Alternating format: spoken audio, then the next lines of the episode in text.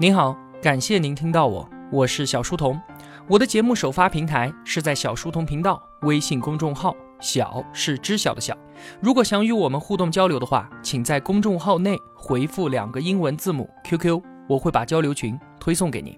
小书童将常年相伴在您左右。本期节目是解读必然的最后一期，关键词开始 beginning。这一章啊，它算是必然整本书的一个后续，内容呢很少。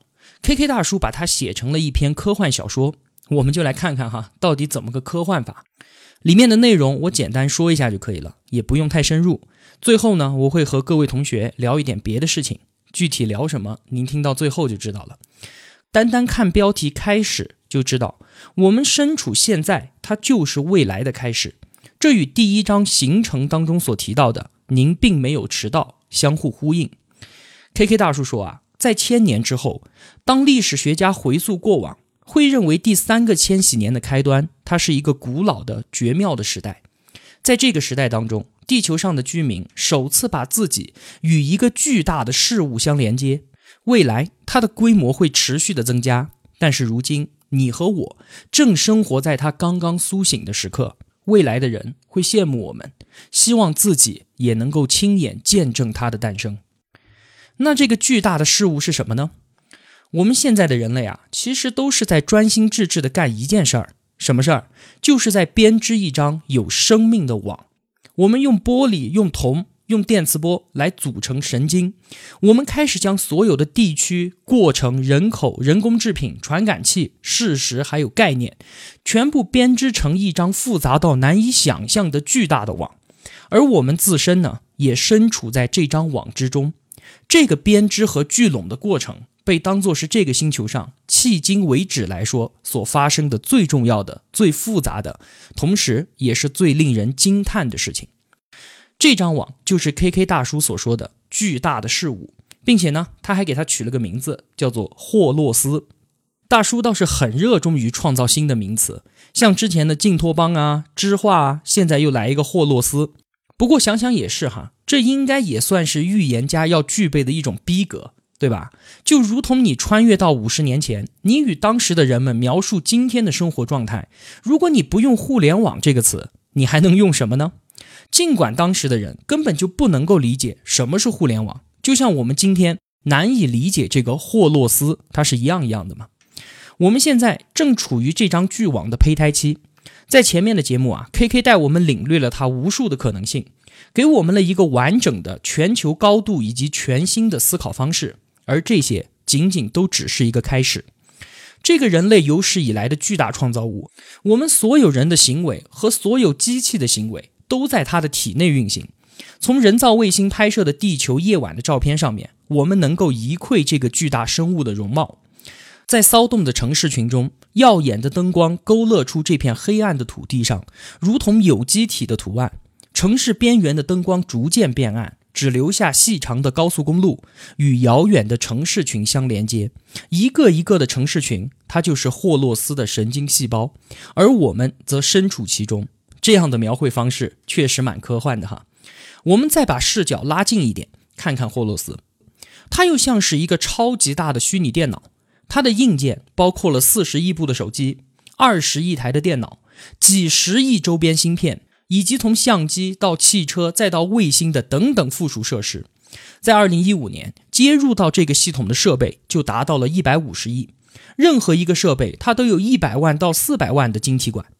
而如果你把晶体管想象成巨型大脑里面的神经元，那这个系统的神经元数量将是我们人类大脑的四亿倍，而且每过几年它还会再翻一番。我们可以大胆的想想看哈，按照这个逻辑，今天的霍洛斯仅仅在胚胎阶段就已经实时覆盖了五百一十亿公顷的地面，触及了一百五十亿的机器，占据了四十亿人类的心智。而且消耗着地球上百分之五的电能，它在以超越人类的速度运行，无时无刻地追踪着我们。那么，居然霍洛斯的硬件组装起来了，软件怎么办呢？谁来帮他编程呢？有趣的答案是啊，就是你跟我，我们身边的每一个人。而且，这样的庞大编程工作都是在我们不经意间就完成了。这个观点啊，之前也提过。我们可能会觉得自己无心的上网浏览，或者是发发朋友圈，都是在打发时间。然而，其实呢，我们每次点击一次连接，都是在强化霍洛斯大脑中某个节点的功能，其实都是在为它编程。我们每天在网页上正在发生着一千亿次的点击，而每一次都是在告诉霍洛斯我们人类自己的想法。这将是超越我们的家庭、学校、单位的新平台。我们每个人都将处在平台之中，或者说，我们人人都是这个平台。这个还在胚胎阶段的巨大事物，到今天为止已经运行了三十多年了。它已经成为我们拥有的最可靠的人造物，而且它还会一直保持这样运行下去。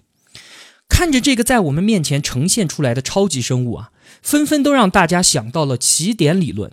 什么是起点理论？有的同学应该听过吧？起点它是一个物理学里面的概念，用来描述一个边界，说一旦越过这个边界之后，外面的一切都是我们不可想象的。什么意思呢？简单来解释一下哈，比如说你用一个小于一的数字来计算它的乘方，那么乘方的次数越多，它就会变得越小。只要是小于一的数，哪怕是零点九九九九九，它的 n 次方也只会是越来越小。但是，只要当这个数字一旦跨过一，哪怕它是一点零零零零零一，你一直对它进行平方运算，它很快就会变成一个无穷大的数字。在这里，一就相当于我们所说的起点。只要跨越过去之后，它所产生的变化就是我们不可想象，更是我们不可控制的。当我们用起点理论来讨论人工智能的时候，我们会看到什么结果？现在的人工智能都是要依靠我们人类创造的，即便是他们已经开始拥有自我学习的能力，但是现在还是离不开我们的协助。而如果有一天，人工智能可以创造出比他自己哪怕只聪明一点点的智能的话，那这就代表它跨过了这个起点，它就是一点零零零一。人工智能就会迅速的不断的自我迭代，并且越来越聪明，直到他们拥有上帝般的智慧，可以解决世界现存的一切问题。那我们人类怎么办呢？就会被它远远地甩在身后。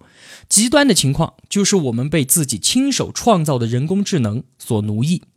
这样的说法已经屡见不鲜了，对吧？但是 K K 大叔认为啊，这样的假设不太可能成为现实。未来呢，会像我们在知画那一当中所说的一样。人工智能会和我们人类相结合，形成一种复杂的、相互依存的关系。起点的确是会来临，但是并不像刚才说的那么恐怖，而是一个软起点，相对温和的起点。就是我们人类和人工智能将相互协同，共同的提升感知水平，确实会迅速的一代比一代更加聪明。但是啊，这个是我们人类和人工智能共同的进步，而不是我们单单被远远的甩在身后。K K 说，在这样的未来当中，我们进行着创造，让自己成为更好的人。同时呢，我们也离不开自己先前的发明。如果把我们今天的生活比作是固态的，那么未来的生活方式就是液态的，是一种新的形态。这种形态变化的过程已经开始，人类会紧密相连，并且汇入一个全球性的母体。我们义无反顾地向着这个方向前进。这个母体不是人造物，而是一种过程。这段话听着啊，确实有一点点感觉，但是我真不知道要怎么解释它，那就留给大家去细细琢磨吧。我们无法完全预测未来三十年之后会有哪些产品、有哪些品牌和哪些公司，这些完全都取决于个人的机遇和命运。但是这个大的规模、充满活力的过程，它却有着清晰无误的整体方向。在未来的三十年中，K K 笔下的霍洛斯将沿着与过去三十年同样的方向继续挺进，那就是更多的流动、共享、追踪、使用、互动、评读、重混、过滤、知化、提问以及形成。我们正站在开始的时刻，已经开始，当然也仅仅是个开始。好了，解读必然，我们用了十三期的节目，今天呢，终于算是收官了。我也可以长舒一口气了。那后面还剩下一点时间，我就和大家随便聊聊吧。在解读必然的过程当中啊，我经常会有一种无奈，而这个无奈呢，来自于两个方面。一方面呢，应该是庆幸，庆幸的是，我们啊身处在的这个时代，它正在经历着翻天覆地的巨大的变化。我们出生的时候是在八零年代，那个时候是商品经济的年代。后来慢慢的，我们长大了，上学了，看到了市场经济的力量，改变了我们周围一切的人和事物。后来呢，我们又步入了社会，来到自己的工作岗位，我们看到的世界又发生了改变。我们正在见证着互联网的力量，对我们学生时代所看到的一切既有规则的摧毁，还有重建。你想想看哈，从一开始的时候，门户网站，它就改变了我们接收信息的方式。后来有了淘宝，有了电商，这又改变了我们的购物方式。紧接着呢，微信、陌陌、朋友圈这些又出现了，我们的社交方式又被改变了。然后呢，最近几年，美团、滴滴，对吧？这些 O to O 的 APP 又改变了我们接受服务的方式，还有 P to P 改变了我们经济生活的方式。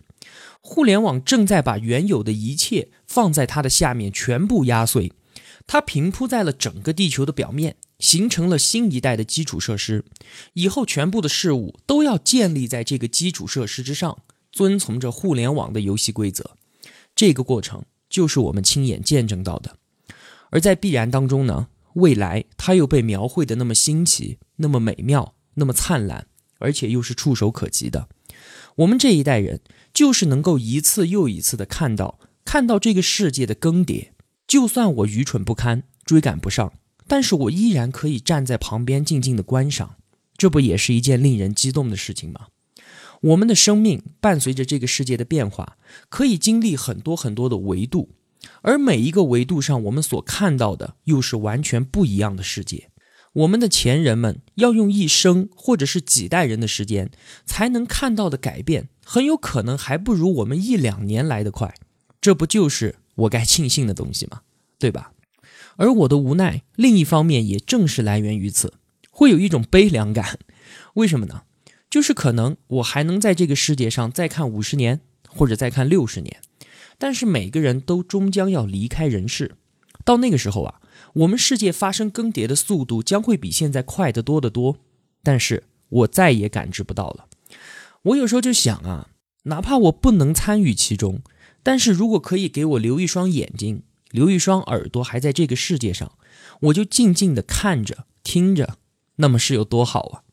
虽然我也知道这是根本不可能实现的奢望，所以每当想到生死之类的问题的时候啊，当我们从宇宙的高度和时间的广度来看待自己生命的时候，就会觉得自己实在是太渺小、太渺小了。在时间的长河中，就算你的威名可以震烁古今。你死后的遗体可以万年不朽，但是这些东西对于你个人来说又还有什么意义呢？在站到宇宙的高度之上，就算你有能力改变整个世界，而这就如同面对浩瀚的沙漠，你也只不过就改变了其中的一颗沙粒一样，完全的微不可见啊，是吧？所以说，一旦站到这个层面来思考问题的话，我就会发现自己会陷入到无尽的虚无和静止当中，根本就不能够得到什么正面的答案，并且对于我们普通人来说，我们哪里又有什么机会可以名留千古，或者是改变世界呢？是吧？我们不能够扭转时间，也不能够改变世界，似乎剩下的只有在短暂的生命中改变我们自己了，让我们在这短短的几十年中观赏世界。能够逐渐看得清晰一些，看得更加透彻一点，因为不一样的人，他所看到的东西确实是不一样的。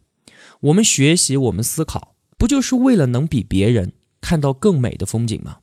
正如我们赤条条的来到人世，白云苍狗之后，殡仪馆里面同样没有行李架，我们还是要赤条条的离开。我们能够带走的，或许就只有我们对这个世界的认知。给自己修炼一双洞察万物的眼睛，或许这样百年之后才能有瞑目这么一说吧？你说是吧？另外啊，经常有同学在 QQ 还有在公众号里面问我，说你的节目我每次都会听，但是听了你的节目之后，我还有必要去读原书看原著吗？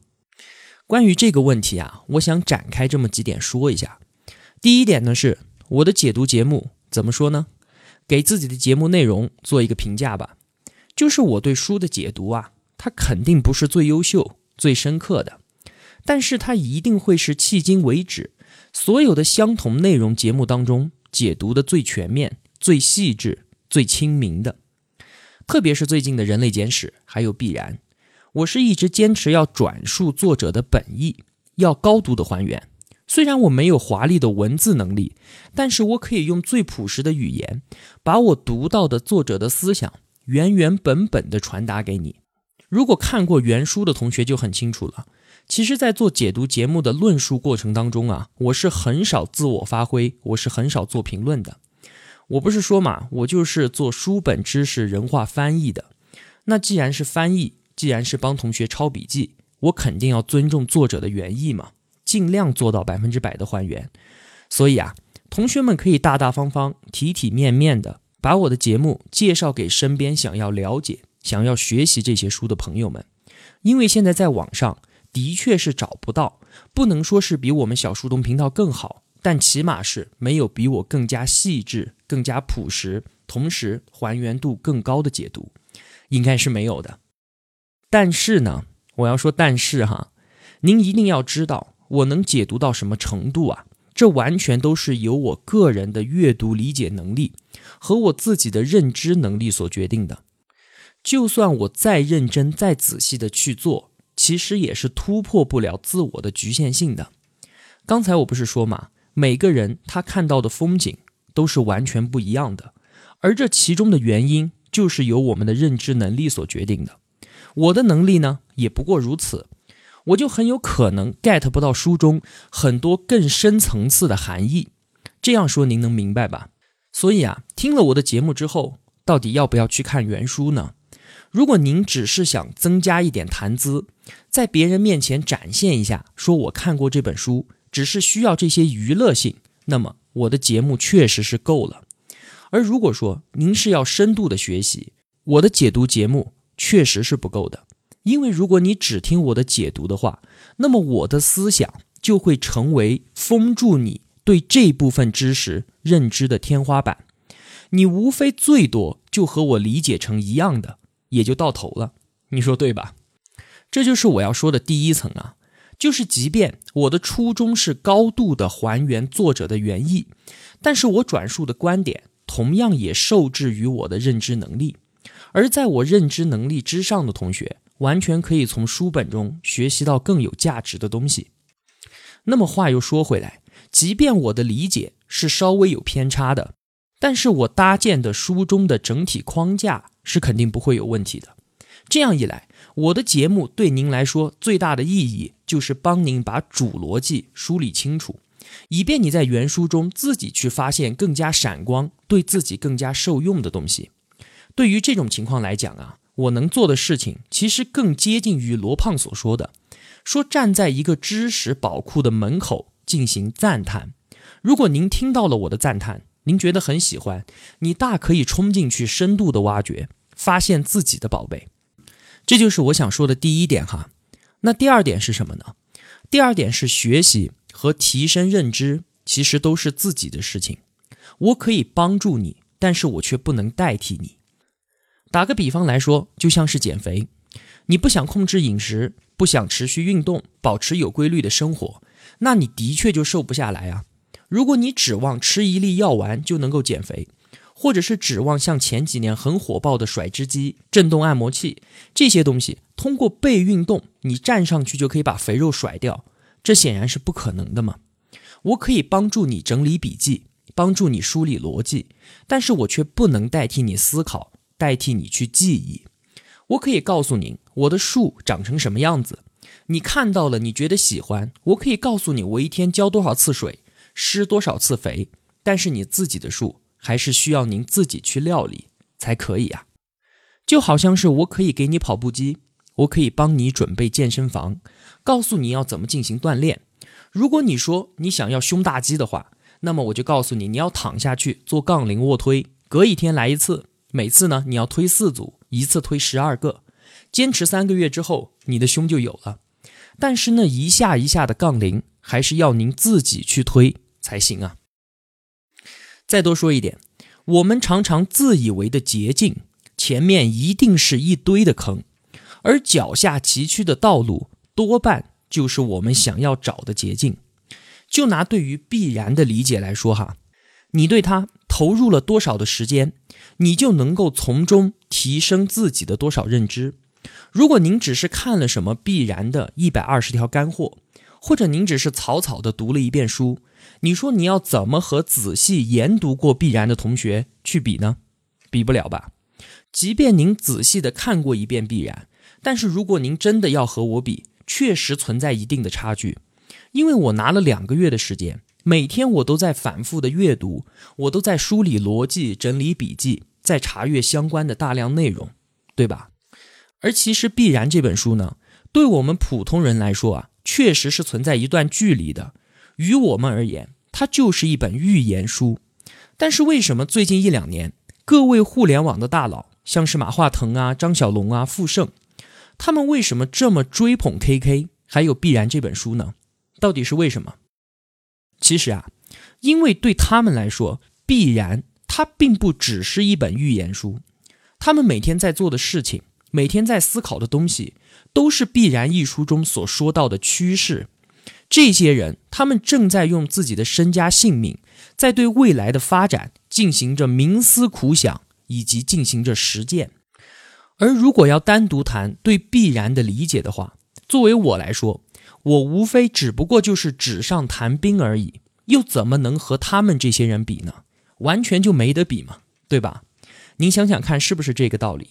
对于任何一本书内的知识体系。从你感兴趣、娱乐性的了解，到你深度学习、独立思考，最后再到赋予实践、指导你个人的行动，每一步完全就不是一个级别的内化过程，而最终的结果也肯定是显而易见的嘛，对吧？我们看到的那些光鲜亮丽的企业家们，他们相比于我们平常人来说，那肯定是各个方面都要超越我们无数倍的。但是啊，我们都是拥有着相同的生命，在花费着相同的时间，那为什么会这样呢？为什么会有这么大的差距呢？如果单单的说是天生的智力差别，就可以让我们跟他们的成就相差十万八千里，我觉得这完全就不能说服我。我并不觉得哈，他们在起步的时候就已经和我们有很大的差距，一生下来大学毕业就意味着他将是一个成功的企业家。我觉得肯定不是这样的。话说啊，三十年前，马云爸爸他去应聘肯德基，那当时呢，面试了二十五个人，结果录取了二十四个，唯一一个没有录取的，还正好就是他。那为什么他会被刷掉呢？因为啊，他在人家面试官面前海阔天空的夸夸其谈，人家看着马云也会想啊，说这个年轻人形象也不好，还很瘦弱矮小，说话呢也是天南地北的不着边际。所以结果就没要他嘛，这也很正常，对吧？那后来马云创业的时候，传说中他拉了十八个人入伙，号称十八罗汉嘛。我们想想看哈，如果马云当时是找到你，你会不会跟他一起干呢？当时的阿里巴巴和马云是一种什么情况？没有钱，看不到市场，前面没有任何成功的案例和企业可以效仿，这就意味着啊，即便你付出全部的心力。你都完全不知道，不知道这条路到底是走得通还是走不通。那唯一有的是什么呢？有的就只有马云爸爸在你面前滔滔不绝地谈梦想、谈改变世界，就如同在给你画一个饼啊，告诉你这个饼它是外酥里嫩的，非常的好吃。其他的还有什么？其他的就什么都没有了。那在这样的情况之下，会跟着他一起开始的都是一些什么样的人呢？难道他们都是业界精英吗？难道都是当时的互联网技术的大牛吗？估计不太可能吧。刚才说的这些人，就是无论从哪个角度考虑，他都不可能进到当时的阿里巴巴的。而且他们的老大马云，在当时看来啊，还的确像是一个油嘴滑舌的骗子。你说对吧？所以现在我们再来看他们，我们可以说他们是一群有梦想的人。但是实际情况怎么样呢？多半就是一穷二白，反正管他的。就算这件事情干不成，也不会比我现在的状况更糟啊！那我何不放手一搏呢？其实我们仔细想想，当时的状况是不是都是这样一群人呢？但是为什么这些人在和马云一同创业之后，可以急速的成长，变成阿里巴巴这个商业帝国的稳固基石？同时呢，他们也成就了自己的巨额财富。到底是为什么呢？他们的起点也并不比你我这些平凡人要高很多啊？难道全部靠运气吗？是他们赌对了吗？我想可能不止吧。当然了，原因肯定是很多很多的，其中也肯定包含着运气。就算是让马云本人现在从头再来，想要再创造一个辉煌的企业，其概率啊也是无限的逼近于零的。但是，即便他们失败了，这些人在这个过程中所获得的成长，都是你和我这样的平凡人所不可比拟的。这个才是人与人之间差距的来源。那我们和他们之间差别的地方到底在哪里呢？肯定会有很多，我就说其中一点，就是他们的学习方式和我们的完全就是两码事儿。我们是怎么学习的呢？我们其实是一种积累型的学习。多半呢就是兴趣驱使的，对什么感兴趣，那么我就去看一点，理解的透彻一些呢，我就多得到一些；理解的少一点，那就少一点呗，那也没有什么。学得多学得少，反正都没关系。总之我学了，肯定我就能有收获，那么就可以了，对不对啊？反正呢，我照镜子看到了自己，确实就是这样的。但是作为企业家和创业者们，他们又是在怎么学习呢？他们是在应对型的学习，我学习是为了解决我的企业现在所面临的实际问题，而且都是火烧眉毛的问题。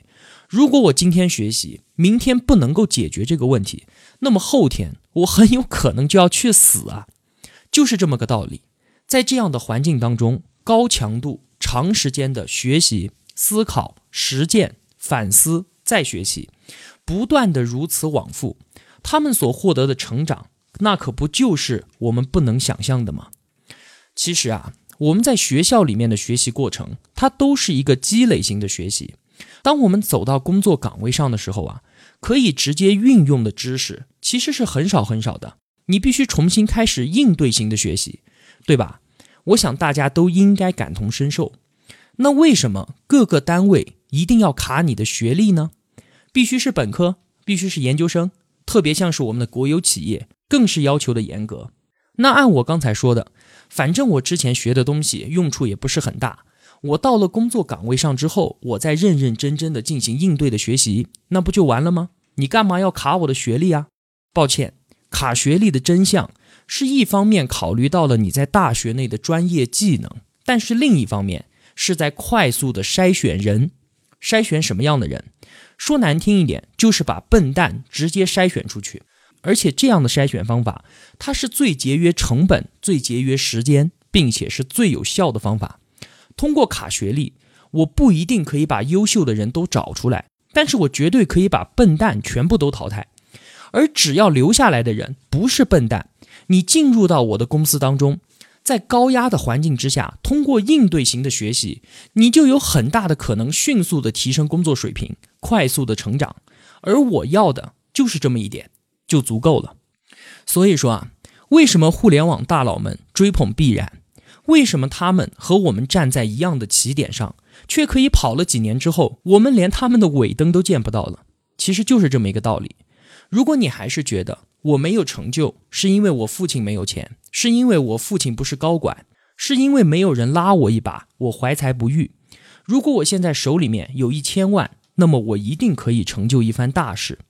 如果您是抱着这个心态的话，那么不好意思，我现在就可以断言，您这辈子估计也就是这样了。不管您现在几岁，哪怕您比我年长，因为最大的问题都只集中在我们自己的身上，在必然的趋势之下，我们人人都站在风口。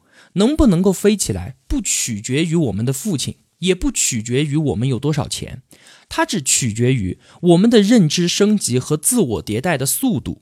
如果你能够超过身边的所有人，那么你才可能有一点点的机会。所以说，对不起啊，刚才所说的都没有鸡汤，就跟我一起干了这碗砒霜吧。当然了，我并不是说每个人都要用苦行僧的方式生活才算是不辜负时间。我只是把自己的一些思考和大家分享一下。还是那个观点，我不觉得所谓的知识胶囊可以迅速帮助我们提升认知能力，碎片化的学习也不见得真的可以丰富我们的眼界。学习这件事情，反正我是不相信有什么捷径的。你说就凭简单的这么几句话，想要改变一个人，的确是不可能的。而且我觉得，想要改变他人既定的思维方式，是一件很愚蠢的事情。我能做的呢？只是给同在路上的同学一个认同的声音，而这也算是一点点的力量。如果对您有帮助，那就是再好不过了。如果您觉得说的不对，那也没有什么，一笑了之。我们之后继续解读书就可以了。最后呢，那后面的一段时间呢，还是老样子，我要准备下一本书的解读，也接近年底了，工作上的事情确实也比较多。解读第六本书什么时候能够更新？我还是一样的，不能保证，但是我肯定会抓紧时间，尽快的与您在这里相约。我们携手同行。读书太苦，没有各位同学的支持陪伴，真的是走不下去。我根本就不能给你提供什么物质上的帮助，我也只能简单的说，不管您什么时候来，我会一直在这里守候。小书童频道能给您的，或许是一份温暖，一份阳光和些许向上的力量。仅此而已，我会一直在，因为我坚信，一路向前，明天的自己一定会比今天的更优秀。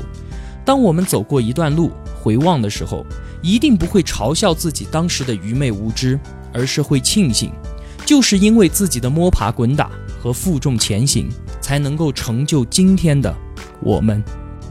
好了，感谢您的聆听与陪伴。感谢天猫商城冰室服饰旗舰店对本期节目的支持，小书童在这里与您不见不散。